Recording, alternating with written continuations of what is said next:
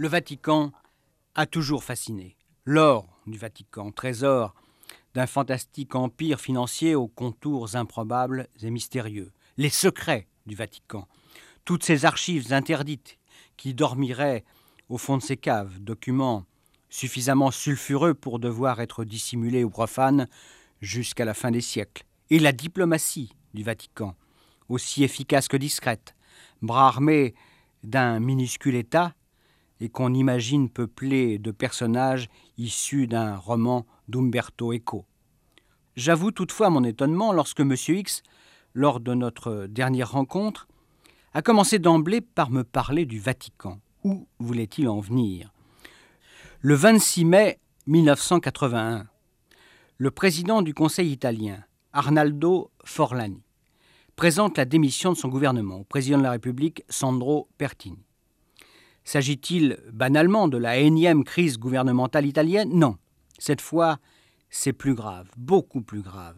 Car un mois plus tôt, la police, perquisitionnant chez un industriel franc-maçon, Licio Gelli, a découvert de nombreux documents compromettants. Gelli, vénérable de la loge Propaganda Doué, la loge P2 en abrégé, est semble-t-il le chef d'une organisation secrète visant à infiltrer les plus hautes instances du pays et à saper les fondements mêmes de la République. Cette loge P2 serait à l'origine de la plupart des scandales qui ont émaillé la vie publique italienne de ces dernières années. Elle serait également responsable du sanglant attentat de la gare de Bologne et de celui perpétré contre le train Italicus. Deux attentats attribués aux néofascistes. Dans les documents retrouvés au domicile de Gelli, qui est en fuite, les enquêteurs ont découvert en particulier une liste comportant presque 1000 noms. Parmi ces noms, on trouve le gratin de l'armée et des services secrets, mais aussi des financiers, des magistrats et beaucoup de membres du personnel politique, dont ceux de trois ministres du cabinet Forlani. En fait, la loge P2 est soupçonnée depuis plus d'une année. On murmurait que le grand maître Licio Gelli et ses amis pratiquaient euh, le chantage et la concussion grâce aux nombreux documents confidentiels qu'ils avaient recueillis. La loge P2 fait aussi l'objet d'une poursuite pour association de malfaiteurs. Cette perquisition au domicile de Licio Gelli ébranle donc toute la société italienne. On pense qu'elle va être à l'origine d'une purge sans précédent. Outre la démission du gouvernement, elle risque en effet de provoquer la mise à l'écart de dizaines d'officiers et de hauts fonctionnaires et de décapiter en particulier la tête des services secrets.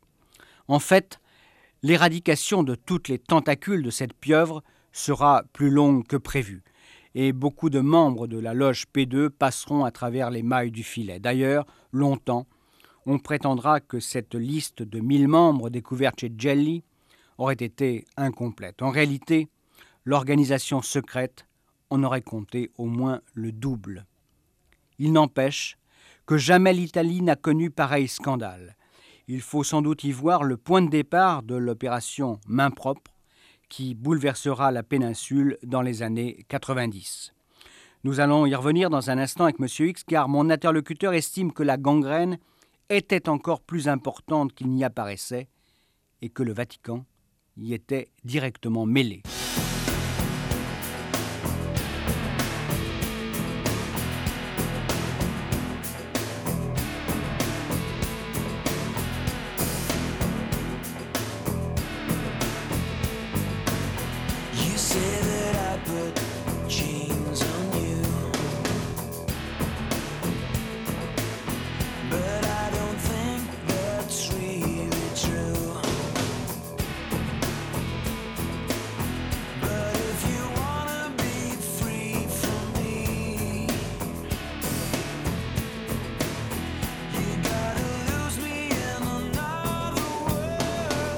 Send me to the Congo, I'm free to leave.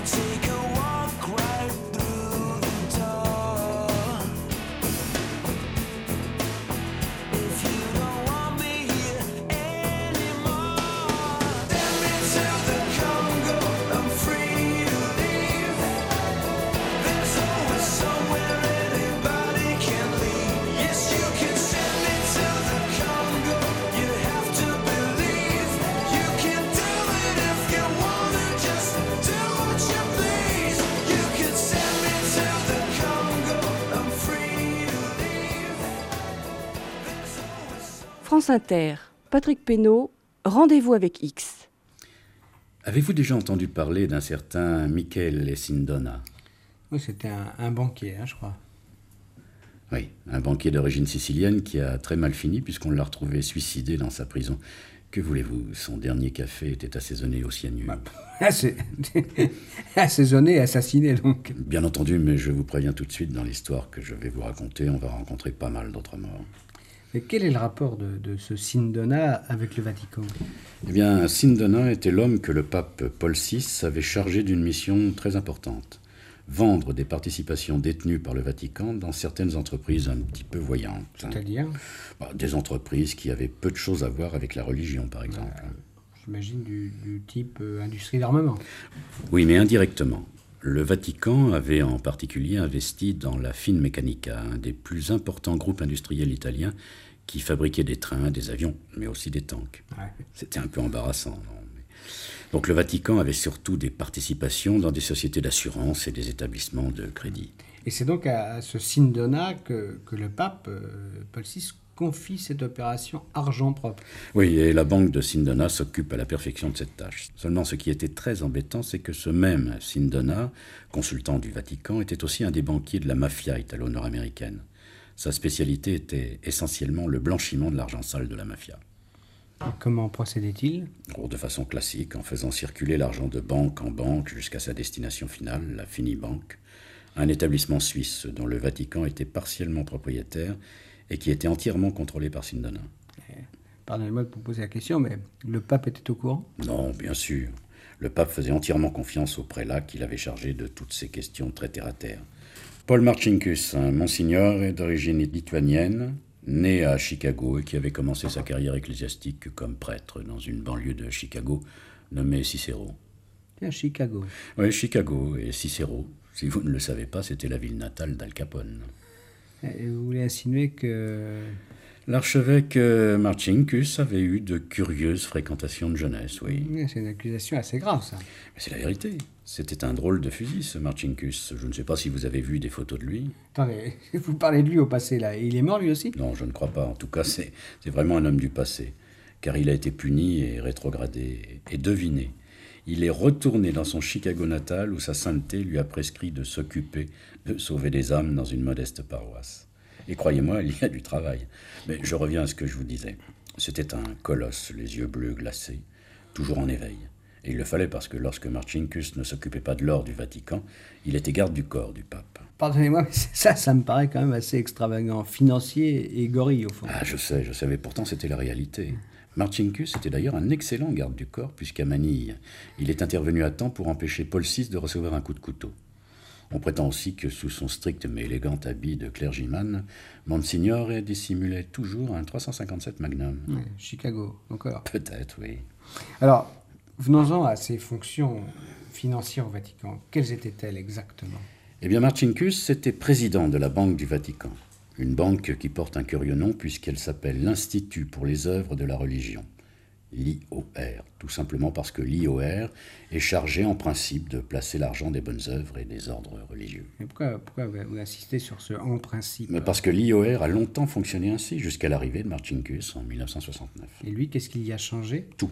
Sous sa présidence, l'Institut devient une véritable banque qui reçoit des dépôts d'industriels et de financiers. L'IOR se détourne donc de sa vocation première, se met à flamber sur la plupart des places financières et réalise des coups assez fumants. Normal, puisque l'archevêque Paul Machincus travaille main dans la main avec ce Sindona, ce banquier de la mafia dont je vous ai parlé. Hmm. Et lui, euh, euh, savait-il que Sindona faisait d'abord des affaires avec la mafia? Bah, Il venait de Chicago, je vous le rappelle, et puis il n'était pas né de la dernière pluie, alors oui, à l'évidence, il savait. Ça, je n'ai pas. Apparemment pas. Marcinkus aimait par-dessus tout l'efficacité. Et puis l'argent n'a pas d'odeur, n'est-ce pas? Enfin, c'est ce que pensaient beaucoup de gens en Italie, des gens qui confiaient leur argent à Sindona ou faisaient de fructueuses affaires avec lui. Mais quel genre de gens? Oh, Des politiques, surtout des élus de la démocratie chrétienne. Un parti qui, on s'en apercevra beaucoup plus tard, entretenait des liens réguliers avec la mafia sicilienne. Et tout ça, là, ce, beau manège, ça dure longtemps? Oh, À peu près jusqu'au milieu des années 70. Parce que soudain, des inspecteurs du Trésor italien commencent à s'intéresser aux activités de l'IOR. Pour quelle raison? Parce que l'Institut brasse beaucoup, mais alors beaucoup d'argent. Or, son statut d'extraterritorialité permet à ses clients italiens de tourner le contrôle des changes et d'échapper au fisc. Mmh. Donc autant de, de manque à gagner pour l'État italien. Exact. Et c'est la catastrophe. Les inspecteurs du Trésor remontent à Sindona. Et ils découvrent non seulement des fraudes, mais de véritables escroqueries. Sindona fait rapidement faillite et il est arrêté aux États-Unis où il réside habituellement. Mmh. Ça, ça doit être un, vrai coup dur pour Marcinkus. Hein. Évidemment, même si Marcinkus affirme qu'il a été abusé par Sindona. Et c'est un coup encore plus dur pour l'IOR qui doit combler une partie du trou considérable laissé par Sindona. Mais après ce scandale, euh, Marcinkus euh, reste-t-il en fonction? Oui. Aussi étonnant que cela paraisse, le pape, et c'est toujours Paul VI, lui garde sa confiance. Et Marcinkus continue à présider l'IOR. Il en est ainsi jusqu'à la mort de Paul VI en 1978 et l'élection à la papauté de Jean-Paul Ier, une élection catastrophique pour Marcinkus. Pourquoi? Bah Parce que Marcinkus n'est pas en bon terme avec le nouveau pape. Et il a tout à craindre d'un souverain pontife simple, bon enfant, et qui peut être tenté de nettoyer les écuries d'Augias.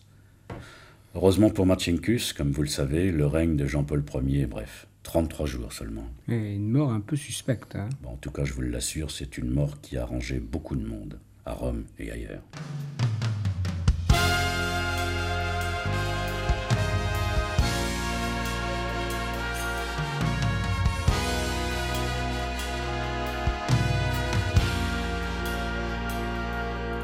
Où est-il? Où est-il?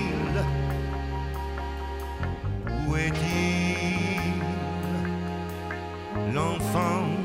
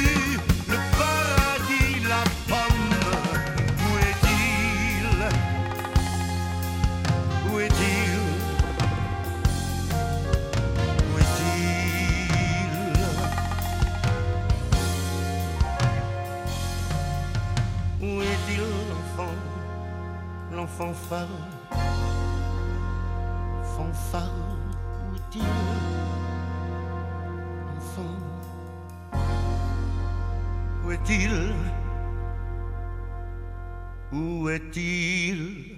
Il est vrai que la mort brutale de Jean-Paul Ier nourrira beaucoup de soupçons. Et les nombreuses déclarations contradictoires de son entourage ne pourront qu'alimenter la rumeur. Je vous propose de nous reporter un livre récent d'Éric Lebel, paru chez Albin Michel, L'histoire secrète de la diplomatie vaticane. Lebel, qui a été conseiller des éditions de la Bibliothèque vaticane et des archives secrètes, écrit que la veille de sa mort, Jean-Paul Ier a consulté son médecin par téléphone. Mais le docteur Darros démentira plus tard avoir reçu cet appel. Je cite Éric Lebel. Le médecin affirme que rien ne laissait prévoir une difficulté, mais il refuse d'expliquer pourquoi le pape le consultait aussi régulièrement. Il refuse aussi de confirmer les souvenirs de la religieuse infirmière à propos des problèmes cardiaques de son patient, qu'il suit depuis dix ans et qu'il a examiné cinq jours avant sa mort. Plus loin, l'auteur affirme qu'un proche du pape, le théologien Giovanni Gennari, a déclaré que Jean-Paul Ier s'était fait apporter de la digitaline.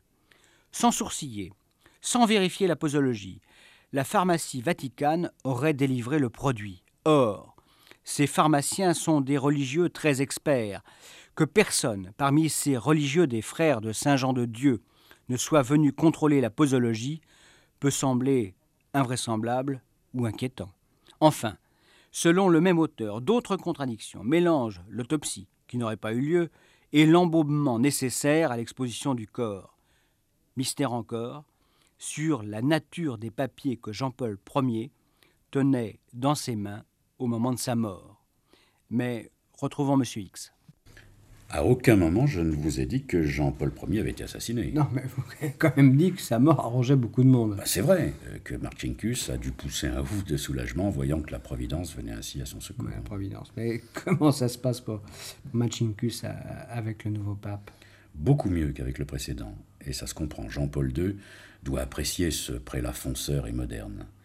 Mais en 1981, nouvelle catastrophe pour Marcinkus, une autre banque, l'Ambrosiano, est acculée à la faillite. Une banque très proche du Vatican, elle aussi. Et, et Marcinkus, une nouvelle fois, mis en cause? Pas tout de suite. Mais il est certain que le filet se resserre sur lui. Je vous signale, entre parenthèses, que cette affaire va coûter la bagatelle d'1,3 milliard de dollars à l'Institut pour les œuvres de religion de Marcinkus et le président. C'est énorme, en effet. Mais, mais pourquoi l'IOR perd-il autant d'argent? Bah, Parce qu'il faut bien boucher le trou. Parce que l'Ambrosiano et l'IOR étaient étroitement liés l'IOR couvrant les prêts considérables consentis par l'Ambrosiano, essentiellement en Amérique du Sud et en Amérique centrale. Des pays qui sentent très fort la cocaïne, si vous voyez ce que je veux dire. Mais cette banque, euh, l'Ambrosiano, qu'est-ce que c'était exactement?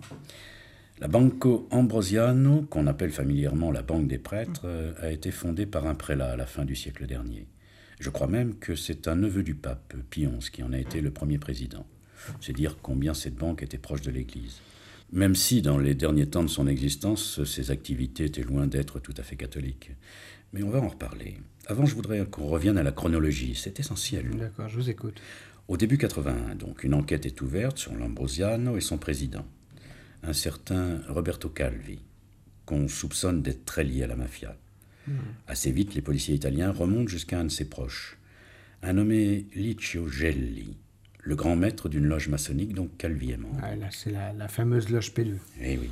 Et c'est au début mai, en perquisitionnant dans la luxueuse villa de Gelli, que les enquêteurs vont découvrir une liste clandestine de presque 1000 noms. La liste des membres de la loge P2. Tous des gens qui comptent en Italie, et parmi eux, pratiquement tous les dirigeants des services secrets. Je me souviens, oui, mais où voulez-vous en venir exactement? Eh, eh bien, quelques jours plus tard, c'est l'attentat contre Jean-Paul II l'attentat contre Jean-Paul II. Et vous pensez qu'il pourrait y avoir un rapport? Ah ben Ça, je ne le pense pas, je le sais. Oui, mais à l'époque, euh, on a dit que le tueur, un, Turc, hein, avait été manipulé par le KGB. Poudre aux yeux. D'ailleurs, je vous fais remarquer que l'existence de la piste bulgare, comme on l'a appelée, n'a jamais été vraiment démontrée. Hmm. Mieux, toutes les soi-disant preuves, tous les indices se sont dégonflés les uns après les autres. Non, non, non, je vous assure, le KGB n'avait rien à voir avec la tentative de meurtre contre le pape. Alors, qui et pourquoi? Qui? Ben, La mafia, bien sûr, les narcotrafiquants, qui travaillent main dans la main avec des politiciens mafieux et qui blanchissent leurs dollars grâce à l'Ambrosiano. Et pourquoi? Mais Parce que Jean-Paul II, à la suite de cette affaire de la loge P2, vient enfin de comprendre à quel point le Vatican est compromis dans ses affaires d'argent sale. Et il est décidé à mettre de l'ordre. Et, donc on, tente de le supprimer? Exactement. Vous n'êtes pas convaincu? Bah, Je sais pas, ça me semble tellement étonnant. Et c'est pourtant la vérité. Et pourquoi un, tueur turc? Oh, Parce que ce type, euh, Ali Aksa, appartenait à une organisation nationaliste extrémiste, les loups gris. Et ce qu'on a oublié de dire, c'est que ces loups gris ne dédaignaient pas de se livrer au trafic de narcotiques. Donc ils avaient des relations avec la mafia internationale. Hmm. Mais pour les commanditaires de l'attentat contre le pape, ces loups gris avaient un autre avantage, ils entretenaient des rapports fréquents avec le KGB. Avec le KGB, pour quelle raison ça? Mais Parce que c'était des opposants au régime d'Ankara. Or, la Turquie, ne l'oublions pas, est membre de l'OTAN. Et donc, j'essaie de comprendre, on a utilisé un loup gris pour au fond accréditer la piste KGB, c'est ça? Voilà. Mais cet attentat, euh, ne l'oublions pas, c'est un échec. Euh, Jean-Paul II est blessé. Hein. oui, euh, Jean-Paul II est seulement blessé. Et c'est la panique dans les milieux politico-mafieux. Jelly, lui, a compris. Et il a aussitôt pris ses distances en s'enfuyant en Argentine. Je voudrais qu'on s'attarde un instant sur ce Jelly. Qui est-ce Un personnage trouble, très trouble. Ce qu'on sait de lui, c'est qu'il a d'abord combattu en Espagne dans les rangs des fascistes italiens. Ensuite, pendant la Deuxième Guerre mondiale, il a travaillé dans les services mussoliniens. Il aurait même été mêlé à une curieuse affaire, la disparition du trésor de la Banque de Yougoslavie. Hmm. Et après la guerre, ce, fasciste italien n'est pas inquiété? Non, très peu, parce qu'il fait ami-ami avec les communistes ah bah italiens. voyons. On prétend même qu'il a alors flirté euh, avec les soviétiques. En tout cas, quoi qu'il en soit, Jelly bâtit sa fortune. Et surtout, ce petit homme d'allure modeste met en place une redoutable organisation secrète qui va peu à peu gangréner l'État italien. ça, c'est la loge P2. Oui. Une loge dont les objectifs n'avaient que peu de rapport avec ceux de la vraie franc-maçonnerie. Mais quel est le vrai but qu'il poursuivait? La prise du pouvoir, c'est évident. D'abord en déstabilisant à coup d'attentats meurtriers les structures de l'État italien. Gelli et ses amis pensent alors à un putsch. Mais très vite, ils réalisent que la prise du pouvoir peut se faire d'une façon plus sûre, en douceur, en achetant des consciences et en noyautant tous les milieux qui comptent, l'armée, la presse, la politique et bien sûr les services secrets. Mais l'enquête sur la, sur la loge P2 hein, va donc mettre fin à ce complot. En tout cas, c'est un véritable coup de pied dans la fourmilière. Et l'organisation, classiquement, va se défendre à sa manière, c'est-à-dire en se débarrassant de tous ceux qui seraient tentés de parler.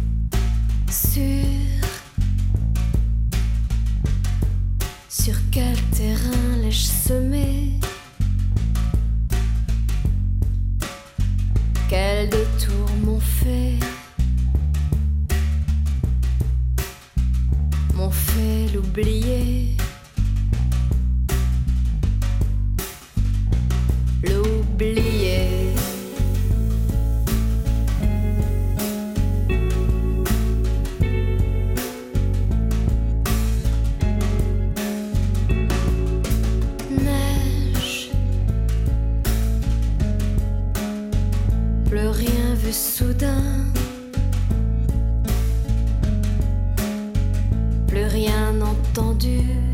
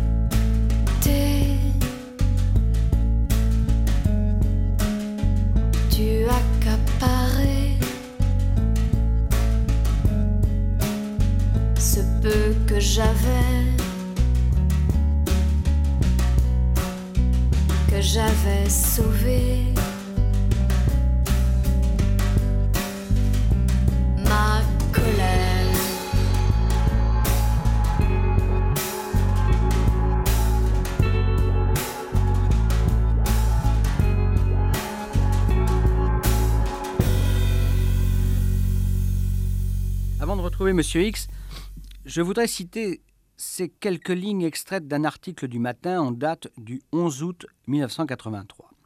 Je cite son auteur, Guillemette de Véricourt, qui évoque le personnage de Licio Gelli. Il avait pour amis des personnalités du plus haut niveau et appartenant aux milieux les plus divers, généraux, banquiers, magistrats, hommes politiques de différents partis de la majorité. C'est que ce membre de la franc-maçonnerie, qui avait failli en 1965 être expulsé de son organisation à cause de ses intrigues, était avant tout un conspirateur. Il me faisait toujours l'effet du grand chef indien à plumes blanches, disait de lui l'ancien directeur du journal Corriere della Sera, Franci di Bella, lui-même ancien adhérent à la loge P2. Son arme principale Le chantage. Dans sa villa Vanda, près d'Arezzo, il accumulait des dossiers qui lui permettaient ensuite d'inviter des amis haut placés à adhérer à sa loge. La journaliste écrit encore que Gelli, qui comptait beaucoup d'amis d'extrême droite en Argentine, dont il était le consul en Italie, était devenu un homme important du groupe de presse Rizzoli, qui dépend de la banque Ambrosiano et qui détient le prestigieux quotidien milanais Corriere della Sera. Enfin, ma consoeur affirme que la loge P2 est soupçonnée d'avoir trempé dans les attentats de Brescia, 9 morts en mai 74, du train Italicus, 12 morts en août 74, et de celui de la gare de Bologne, 76 morts en août 80. Mais retrouvons M. X, quand j'ai arrêté la diffusion de notre entretien, il affirmait que l'organisation, après le coup de filet qui l'avait frappé, allait supprimer tous ceux qui seraient susceptibles de parler. La première sur la liste, ça a été la secrétaire de Roberto Calvi. Donc la secrétaire du, du patron de la banque Ambrosiane. Oui. Hmm. Et comment s'est-on débarrassé euh, d'elle? Bah, en la poussant par la fenêtre du quatrième étage de la banque Ambrosiano. Officiellement, bien sûr, il s'est agi d'un suicide. Ouais. Et vie Bah, il s'était enfui à Londres. Il se sentait donc menacé. Bien sûr, il l'avait dit à sa fille. Mais les tueurs n'ont pas tardé à le retrouver. Et à la mi-juin 82, on a découvert son corps pendu sous un pont de Londres.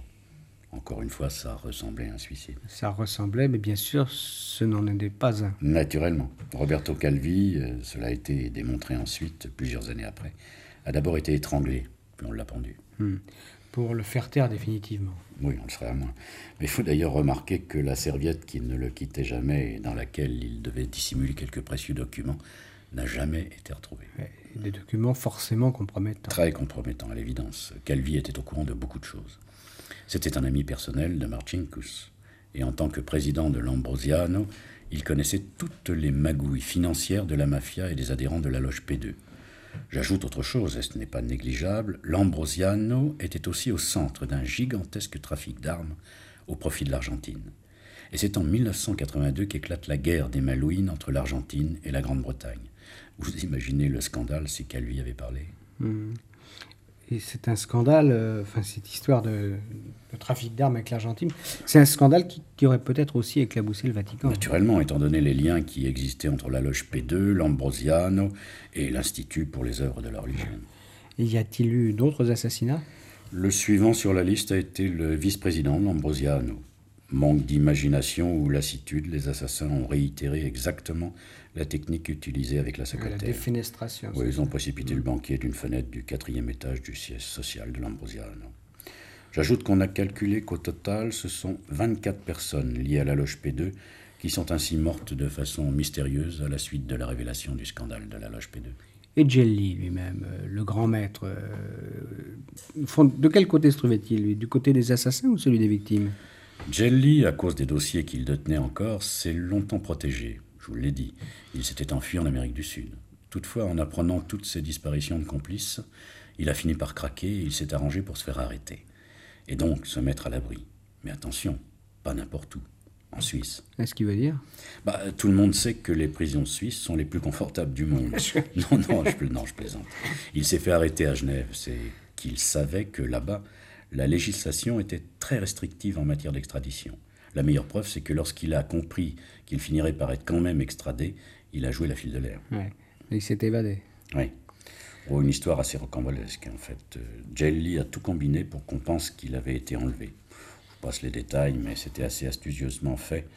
Malheureusement, les policiers suisses ne sont pas tombés dans le panneau et ils ont découvert que Jelly avait tout simplement acheté un gardien et qu'il avait quitté la prison caché dans la voiture de ce dernier. Mmh. Mais attendez, pourquoi a-t-il simulé un enlèvement? Bah Pour tromper ceux qu'il cherchait. Les tueurs Bien sûr. Les mêmes tueurs qui ont administré un peu plus tard un café empoisonné au cyanure à Michael et Sindon, dans la cellule de la prison italienne, où il venait d'être incarcéré. On en a déjà parlé. Et, il, a, il, était aux États-Unis, il avait, il avait été extradé en Italie, c'est ça. Donc je comprends pourquoi euh, Jelly avait choisi une prison suisse. Et d'ailleurs, c'est en Suisse qu'il, retournera quelques années plus tard, se constituer prisonnier.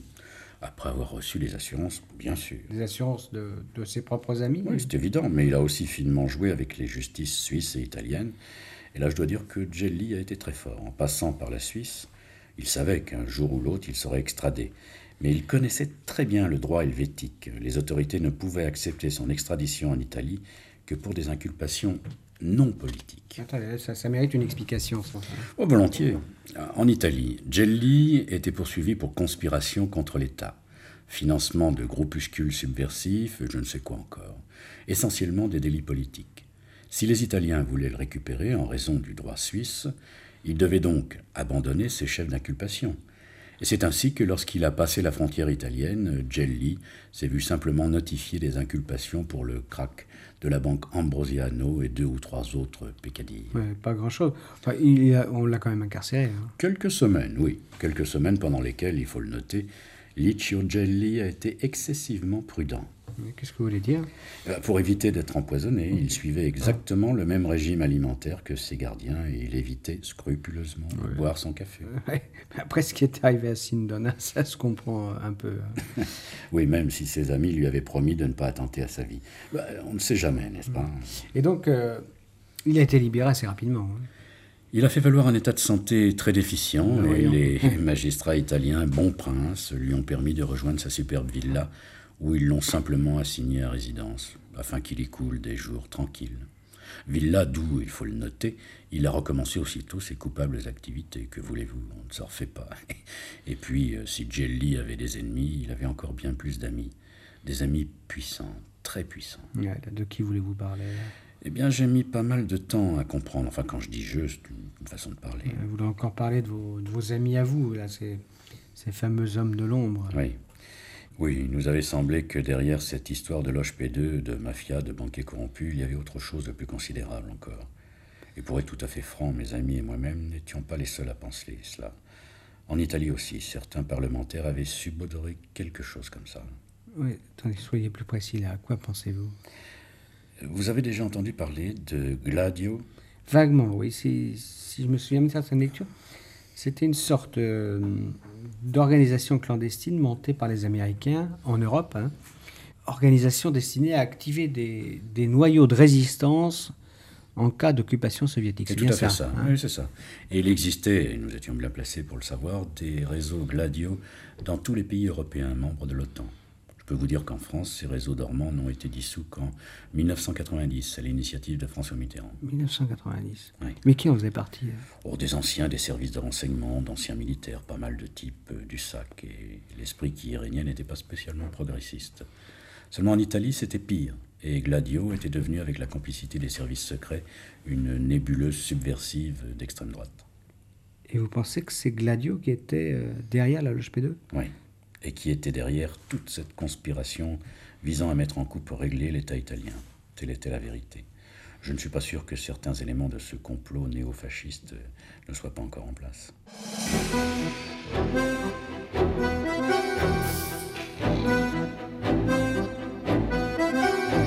Il m'est difficile, vous le comprendrez, de confirmer ou d'infirmer cette thèse. J'ai néanmoins découvert une phrase étrange dans le rapport de la commission d'enquête parlementaire sur la loge P2. rapport rédigé par Madame Anselmi, une députée appartenant à la démocratie chrétienne. Madame Anselmi évoque, je la cite, une mystérieuse structure occulte supérieure à la loge P2. Elle n'en dit pas plus. Et curieusement, personne n'a relevé cette affirmation assez étonnante. Par ailleurs, dans un livre récent, l'Encyclopédie du renseignement et des services secrets, livre paru aux éditions Lavozelle, on apprend que le réseau Gladio en Italie, en raison de l'appartenance politique de ses membres, a été au centre de nombreux scandales de l'après-guerre. Certains de ses officiers ont été liés au réseau Rose des Vents, lui-même étroitement lié au mouvement d'extrême droite du prince Borghese, chef fasciste, auteur d'une tentative de coup d'État en 1970 avec la complicité du chef des services secrets de l'époque. Un dernier mot. Le crack de la banque Ambrosiane a vraiment coûté très cher au Vatican. En 1984, un accord entre les liquidateurs de la banque a fixé à 250 millions de dollars la part du Vatican. On comprend effectivement pourquoi Jean-Paul II s'est résolu à inviter Paul Marcinkus à regagner son Chicago natal. À samedi prochain pour un nouvel entretien avec Monsieur X.